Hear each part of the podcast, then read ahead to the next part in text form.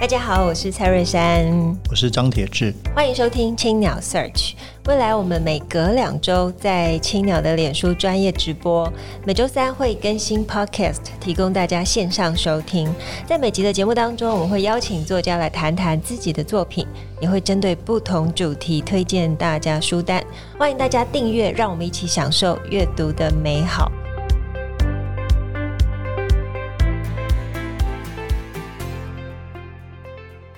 欢迎收听青鸟 Search，我们邀请到黑体文化的副总编辑徐明翰来跟我们聊聊新书《螺丝越来越松：从政客、名流和小人物记录当代美国走向内在瓦解与重建的心灵史》。我们欢迎明翰。嗯，各位读者大家好，可不可以先简单一下跟大家介绍这本书的内容？这本书叫《螺丝越来越松》哈，那基本上是蛮口语的，讲的就是说一个人的一人的一个社群如何就是在。原本很紧密的交往过程中，慢慢分崩离析，然后就是渐行渐远的一个过程。那实际上，这个人群之间的交往呢，其实都会有一些心理的变化产生，就是说富人富人越富，然后贫者越贫的这种社会的中产阶级失落的状况。所以这本书其实它是从一九七八年写到二零一三年的美国的发展过程。那呃，因为美国本身大家都知道，就美国梦嘛，很多移民都会去那边。但是实际上，作者发现，因为他是纽约客的非常资深的记者，然后他发现，其实美国有很多政治跟经济的一些决策，其实导致了这种小老百姓、平凡人跟那些名流或者是上层阶级，呃，未来走向就越来越走不在一起。然后那些美国梦其实常常是失落的状况，所以好像有一点点悲哀。但是这作者其实还蛮，呃，他其实是民主派的，所以说他其实是对美国是爱之深责之切。然后二零一三年之后，就是川很快就上台了。所以这本书也被人家说是观察为什么川普现象在那时候会爬起来的一个过程，就是说民主派对中西部或者是这种中下阶级的关注度不够高，其实就是在了解说为什么这些中下阶级。对于这个美国梦的想象是有一点点失落的，所以他也有可能是写在二零二一年，也完全觉得是可能一个事后的解释哦。对对对对，这本书在二零一三年荣获美国国家图书奖非虚构类的首奖，这个奖是美国最重要的出版奖。嗯、对，那作者这个乔治派克也是美国非常知名的记者，那之前在纽约客，现在在 Atlantic。大西洋月刊，所以其实读起来是非常非常的好看，因为它是非常好的一个文笔，在讲很多不同人的故事，嗯，从非常知名的人物到很多我们大家不一定熟悉的名字，那透过这些故事串起美国的。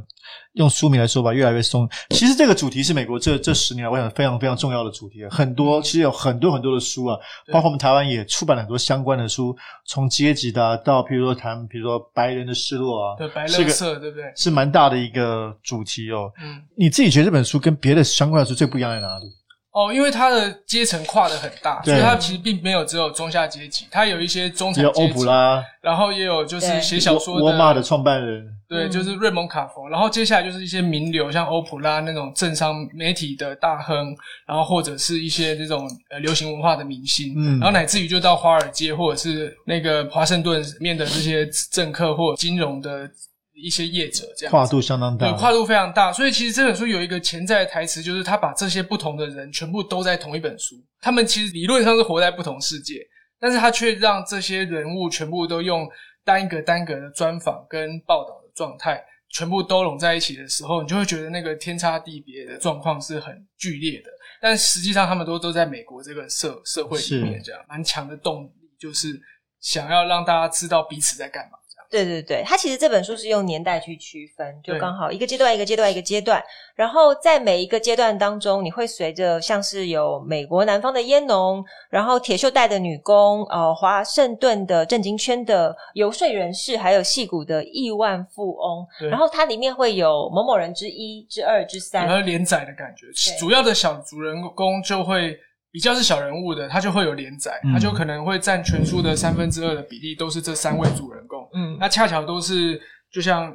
珊珊说的，就是铁锈带的女工，就 Tammy Thomas 的这个女生，她的故事都好好看。因为我小朋友最近才出生，然后她自己带小孩，然后要在工厂工作，然后要面对一些不公平的待遇，还有贷款啊，然后是是是是，然后就是我看读了蛮惊心动魄的。但是里面他还不是最惨的，因为他有找到工。作，所以里面还有一些人也是蛮惨的，连牙医都没办法看，然后美国的健保又欧基健保又不同的这种状况下，就会看到每个阶层的起起落落的状态。然后这些小人物也有向上爬升的，包括他们可能要去经商，或者是想要从政，去跟拜登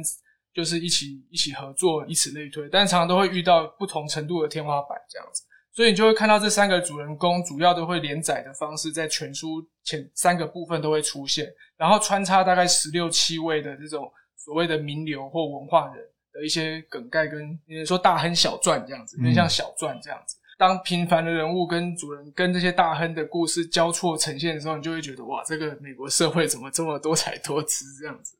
对，呃，我应该要说我是对于这个议题比较不熟悉的，所以我应该是一般的读者。嗯，那在读很多美国的相关的呃文章当中，我就觉得我好像可以从这本书很厚嘛，五百多页，对，一窥好像美国从呃这么多年发展到现在的比较写实面。对，我们常常看到的是包装后的，或者是政治上面的语言操作，让我们相信美国梦的存在，或者是他的梦想的成真。可是它里面就是它写的太细腻了，所以你会发现血淋淋的事实摆在眼前，美国梦没有这么美好，里面有太多是残败不堪，甚至是他们在崛起的过程，他们很多是靠自己的努力。或者是自力更生，或者是突然掉下来的机遇，那是每个人都可以有这样子的成果吗？我觉得应该也很难说。那明翰，你想要透过这本书在台湾出，你想带给大家什么？因为其实台湾就夹在中美之间嘛，所以其实关心两大国家的事情是常常出现的。嗯，所以我们了解美国，可能都会既定在某一个可能二三十年前的某些想象里面。所以我们有时候要 update，就知道说美国实际上并不是你想象中的那么那么美好这样子。像因为我们的推荐序有找三个作者，都是 base 在美国的学者或者是媒体人，然后其中一个人就说到说。美国梦早就破碎了，难道你还没有醒吗？大概类似这个意思，就是说，有时候抱持错误期待，不如你就是实际的去了解这社会的发生的过程。然后这本书，因为它有得那个美国国家图书书卷奖，好，然后所以它那个就是非虚构类写作的首奖。然后他们当时就说，它是揭开美国锦绣表面下的。那个破碎裂痕，就有点像是我们的书封设计很有心，就是把书腰用一张很漂亮美国国旗盖着，但是实际上打开的时候，这个美美国国旗就像铁锈带一样，就是非常的残破不堪。嗯，所以其实这本书味道也是很类似这样子，就是说它可以了解到，就是说里面的其实这个五十州也好，或者是各个人的地方，他们的那个人跟人之间的破裂的裂痕是越拉越大那这个问题并不是什么。我们不是好朋友，这种就是比较人情义理的关系，纯粹就是因为在一些政治或经济的决策上，导致了只服务相对比较资产阶级的状况。所以这次其实，在民主党跟共和党都会跟这些游说人士走得很近，然后一次就会忘记老百姓真的要什么这样子。对，所以我觉得这本书介绍在台湾，就是说，因为这本书我觉得我看上了是因为它一方面有很详实的纪实的报道。那他同时，因为他自己也写小说、写剧作，那个乔治·欧威尔的一些书，这样，所以他其实他有很强的文学性。嗯、所以这本书其实它虽然是非虚构类，但实际上他用了很多小说的笔法来写，然后他自己也会写一些小说家的传记，像瑞蒙·卡佛这样子。对，瑞蒙·卡佛是里面是非常著名的文学家，他也把它放进去，会分享一下这一段。对，因为因为我其实读这本书的时候，就是觉得，诶他竟然有瑞蒙卡佛，因为我们台湾其实出了他几乎所有的书嘛，嗯，然后就觉得哎文青喜欢，然后很对他的生活感到很神秘，所以这边有一点像是大亨小传或小传的瑞蒙卡佛这样，然后里面就有一段非常有趣，他就是说。瑞蒙卡佛因为生了两个孩子这样子，然后就要把衣服拿去干洗店，就是洗衣机，嗯、然后前面的阿姨都一直在投币，然后她晚上就一直在等，说她到底什么时候才会洗完，因为有些阿姨会一一篮又接着一篮，然后眼看就时间越来越晚，然后他还得去接小孩，然后回家还要写小说。结果这个作者就写了一句话超好笑，他说：“这个男人是绝对不可能写写出长篇小说的。对”对对对对，然后所以为什么瑞蒙卡佛的小说都是短篇的，而且也是非常情有可原这样。我上一年就是当了新手爸爸，也是两个就是双胞胎，所以看到这一段就觉得哇，心有戚戚焉呐。就是，所以我现在写评论都写短篇这样。其实真的真的我觉得很好看，它里面除了几个就是他这个中下阶的主角，另外就是说。这些有名的人，包括我刚刚提到欧普拉，包括沃尔玛创办人，包括小说家瑞蒙卡佛，其实真的在那个每一篇那那其实页数不多，对啊，每一篇页数不多，对对对，但是就可以二十来页这样，对，就可以很快了解这个人。比如最近我也看他里面写了一篇 Alice Waters 啊，在里面讲这个比较章名叫《白萝卜女王》，谈的有机食物餐厅的，对，就几乎可以让我们看到，对，这是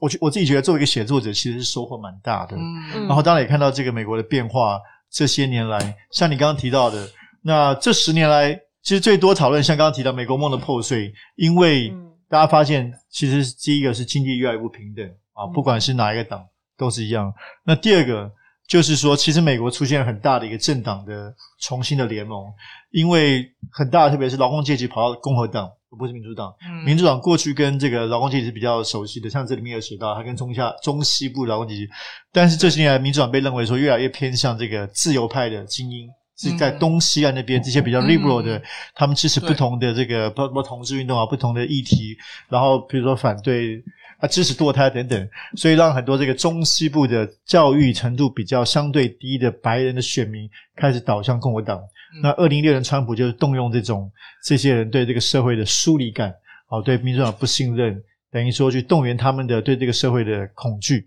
甚至对于这个外来的族群移民，所以导致现在美国这个这种状态。那其实最近讨论非常多，因为刚好去年一月。川普的支持者这个攻击国会嘛，所以对今年一月一周年，其实在美国也讨论非常多。所以我觉得这个这本书，就像您看一开始所说的，其实让我们看到很多这个现象背后的社会的根基。我觉得这个书是非常有意思的一本书。对，铁志说的非常好，就是说，因为其实这个作者本身他其实也是他他他是耶鲁大学毕业的，然后本身他自己也是爸妈都是教教职，就是教书的，所以其实是白人。也算精英这样子，然后也认同民主派的这些比较自由的做法，但是他本人呢，是因为他记者出身还是什么原因，就是他对那种民主派的政治领袖都是走精英的那种状态是非常不满。嗯，其实他本人写那个迪恩普莱斯这个里面小人物的时候，其实迪恩普莱斯是当初就很喜欢拜登，然后就想要去当拜登的助选员，然后帮他筹款，可是到最后拜登却没有拉拔他，也没有嗯某场感恩，或者是说。把他认为他的一员这样子，所以就迪恩普莱斯就非常的就是有点失落这样子。然后在这个过程中，记者就访问他，访了非常长的一大段，然后包括头跟尾都是以他做结尾的。后来他就去华尔街了这样子。那这个人呢，就是他本身在这个过程中，他就说那个拜登是他有多两袖清风，就有多么就是有点像令人讨厌，就是就有点不沾锅的状态，所以就常常就是就是都不实事求是，然后。都有点像是过河拆桥的状态，所以这其实在这里面我们会读到一些当时那个拜登在担任就是参选市议员的这些过程中看到的他的一些民主派的精英做法，嗯、然后这实际上其实作者算是仿一个人，可是他本来本身也是某双批评的这种就是民主党不接地气的这种状况这样子，然后反过来他就访问那些农人啊或者是工人的时候，他们其实非常想要重建自己的家园。铁锈带那一区的城市，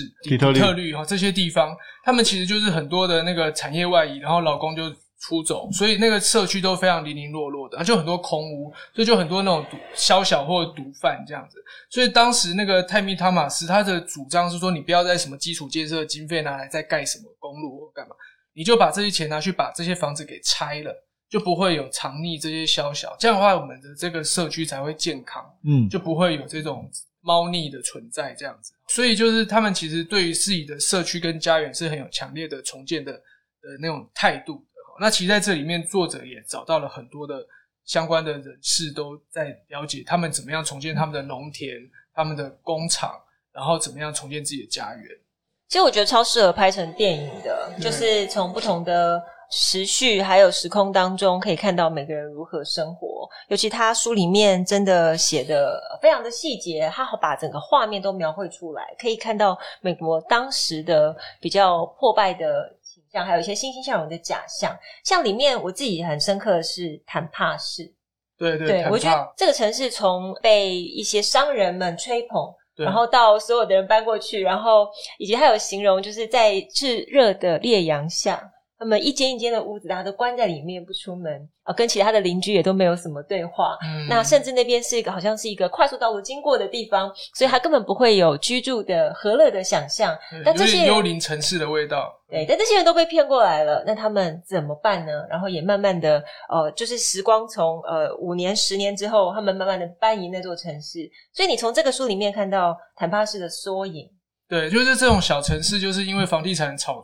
次贷风暴。然后所以这些房子其实他们都是用二胎贷款或去什么所以买的。然后后来那个雷曼兄弟二零零八年就是倒了之后呢，这些房子其实就变成是大量的脱手出出售，所以那些个城市就变得有点像幽灵城市这样子。然后里面的所有的医疗啊，所以民生的各种。必须就就会开始失落，这样，所以那个城市就慢慢就是毁败掉。这个有点像是一个缩影，这样。虽然它那个城市并不是很有名，但是实际上你会看到那些中产阶级向上爬升，想要住在一个安定和乐的家园，但却没办法。然后那些就是炒股票的，就说走就走这样子。然后其实美国很好玩，它是可以随便就可以，也不是随便，就是说你可以宣告破产。但是可以留了一笔钱再逃去别的地方，这样，所以它其实是非常的自由，但是同时又不太负责任的一个状态。所以我觉得看每次看这种美国的非虚构这样对社会的写作，觉得啊，台湾好需要这样的写作，嗯、但几乎是没有、就是、没有类似的作品。他们这个作者深入深入挖掘这个社会的灵魂，这个社会的很多的面貌。对，因为因为像有些评论说啊，这个作者好像不太分析。那些事件背后真正的、嗯、呃结构面，就有点像是量化跟质化的关系。就是量化就看数据、看报表、看什么政经走向，但它比较像直化，就像小说家一样，就他去探讨每个阶层他们心里的那个疙瘩跟那个心理的障碍是什么。所以其实这本书就我觉得它夹叙。夹叙夹议，那夹议的部分其实它是呈现关键的事实这样子，嗯，所以其实在这里面你会看到，好像在国会大厦里面，或者是在政商圈随便做的一些决定，它可能就影响了后面很多人的生计跟家园的想象这样子。所以我觉得他很了不起，是因为他自己本身是跑政治线的，但他的政治其实都是那种华盛顿圈的这种利益输送的各种状态，但是他其实很关心在地的人怎么样被这些。这些错误的决策所影响，这样子对。然后这本书很好玩，就是因为它叫罗斯路越来越松，叫 unwinding 这个字其实超级难翻的，它意思超多的。然后后来我就选了一个最简单的意思，就是人心就是松那种信心，或者是那种一个体制，让一个政府的体制要把螺丝上紧，包括防疫或这些，就是要把螺丝上紧。但是实际上在在美国，就是很多状况就是那个螺丝不断在松掉。那这个松掉，其实，在作者来说，它是像线圈一样，原本大家都绑在一起的，就那线圈不知道什么时候慢慢就松脱了。所以，其实这个松掉的意思其实有超多意思，就是螺丝啊、线圈的松脱，这是比较文学性的。但实际上，这个松脱还有 unwinding，就是那个金融的重新计算，因为通常在破产的时候，你就要重新算你的财务，哦、那个算算这个数学的英文也叫 unwinding，所以它其实某程度上也在讲那个经济的萧条。的过程，然后更不用说，就 unwinding 也有这种，就是它松脱的状态，是因为它在监管制度上的失灵，以至于就是很多东西就放放手这样子。那所以其实，在作者里面，他其实常看到了一些，就是像克林顿政府，他们就解除掉了有一个很重要的那个一个法案，前以前的美国他们在经济的管制上，解除金融管制，对，它是它是呃民间的资金跟企业的投资是分开的，嗯，是分开处理的，所以它是有管制，就管制这两边的钱是不太互相流动的。但后来就大型的那个银行业出来之后，这些东西全部都合并了，所以后来就是说这些钱的操作都是有这种华尔街的人在操作，所以就是一般的老百姓的钱跟福利就会慢慢的就消失掉。那实际上这个法案其实维持了好多年，但到一九九九年的时候，克林顿就。签署了，而且他是民主党哦，因为其实共和党、民主党都用力在游说，说要把这个法案给解除掉，嗯、所以后来那个大型银行就出现了，然后大到不能倒的状况也出现，然后所有的经济就变得非常自由奔放，可是某方就失去了那些小老百姓该有的基本尊严，这样子。嗯、所以因为你们你们反纲里面有一题就问说，呃，我觉得美国哪一年是关键的？变化，因为它是一九七八年写到二零一二年嘛，嗯，那我是觉得一九九九年那一年前后的状况是最核心的。那这本书其实也常常会用八到九个年代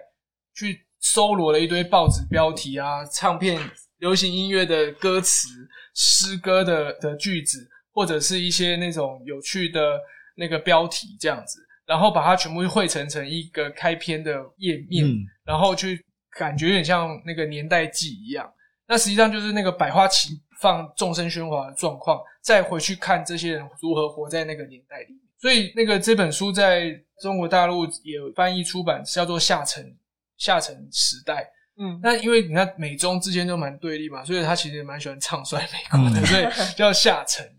下沉。但是因为因为他其实就是罗斯越来越松，某程度上其实是在讲是更细腻的人跟人之间的那种就是人心不古的状况。嗯，你刚刚讲的银行界，它里面也有提到占领华尔街的一个始末，然后也有以一个呃，好像后来花旗的一个顾问，对对，就是高层的人士这样子，对，然后写整个过程，然后其实非常的惊惊悚，不用惊悚来形容，嗯、因为你的确是可以想象台湾的银行圈、金融界，坦白说是跟美国是有很多。呃，类似或者是可以相互呼应的地方，所以这也足以可以当我们的借鉴。嗯、那这本书在后来也有提到，呃，在四百七十八页里面有写到说，如果没有时间重新再来过，自己衰老的他的想法就跟美国的衰败一样，任谁都想活在一个重新开始、永远不嫌晚的地方。嗯，那你自己读完这本书，你自己觉得呢？就是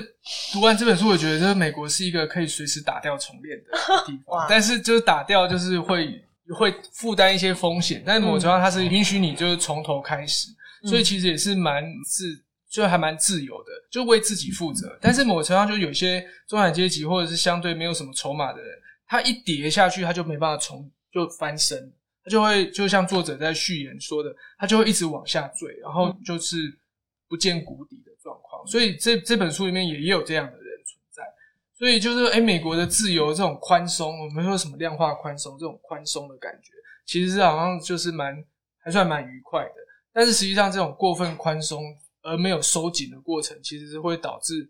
每个每个每个世代的人就是会有遇到他们的状况这样子。嗯，那因为这是一个过程，它这个英文书名叫 Unwinding，所以它是一个动名词，它是一个正在发生的过程。所以我们为什么会叫越来越松？就是它是一个持续的进行的状况。然后当然也是有一个歇后语或潜台词，就是说什么时候可以把它锁紧一点这样。那其实上这个作者一直都有在暗示，用什么方式可以关心在地民众，然后呃政商名流要怎么样，就是可以比较在乎社会公益这样子。对，好，好，那我们请我们明翰帮我们推荐一本书给青鸟 Search 的读者。OK。呃，因为我自己是台湾影评人协会副理事长，然后上一年就是跟香港影评协会学会就合作，然后我们就请了一些台湾影评人，就是跟香港的一起写香港电影这样子，然后还有台湾电影，然后就想说送给铁铁志跟珊珊，对，然后里面就是讲到台湾这前两年的电影的发展，然后香港因为就是国安法或者是呃各种原因，所以电影的那个文化也慢慢有一点点遇到天花板这样子，所以就是。呃，我觉得这本书就是可以，它它的书名是叫《香港二零二零纪实遗城》，遗是那个遗落的城市，这样。嗯、那这个其实对我来讲，跟罗斯越来越松也有点像，就是说他在记录的是一个盛世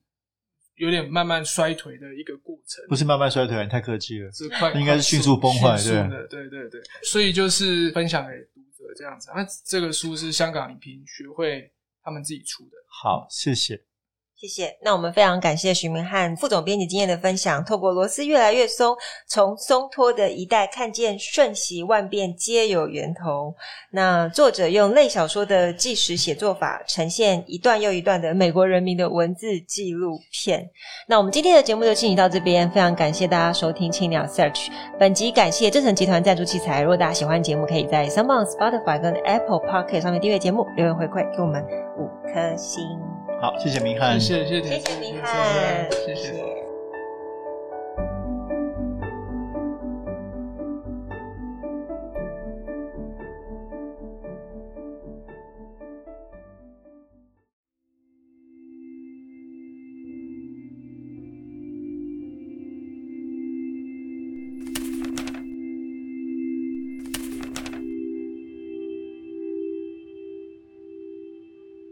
这次青鸟为你朗读，我将朗读《罗斯越来越松》第一百一十六页“匠人瑞蒙卡佛篇”的书中段落。我选择这段的原因，是因为卡佛写美国中产阶级非常重要的一个作家，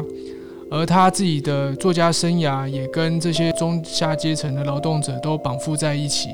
读起来非常的心有戚戚，加上自己也有一些生命经验跟创作以及家庭有关，所以就读得非常的有感受。在卡佛的世界里，规则每天都在改变，他往往只能考虑眼前，每个月一号凑出钱缴租金和买小孩学校要求的衣服，接着再做打算。生活中最重要的是，他有两个小孩要养，而他永远无法摆脱养小孩这种耗费心力的义务。辛勤工作，保持善良，做对的事，但一切还不够，状况并未好转。他和玛丽安永远得不到回报，这是他在自助洗衣店里突然有的醒悟，而渐渐的，他的梦想开始分崩离析。那今天的分享就到这边，我是徐明翰。欢迎大家阅读《螺丝越来越松》这本书，谢谢大家的聆听。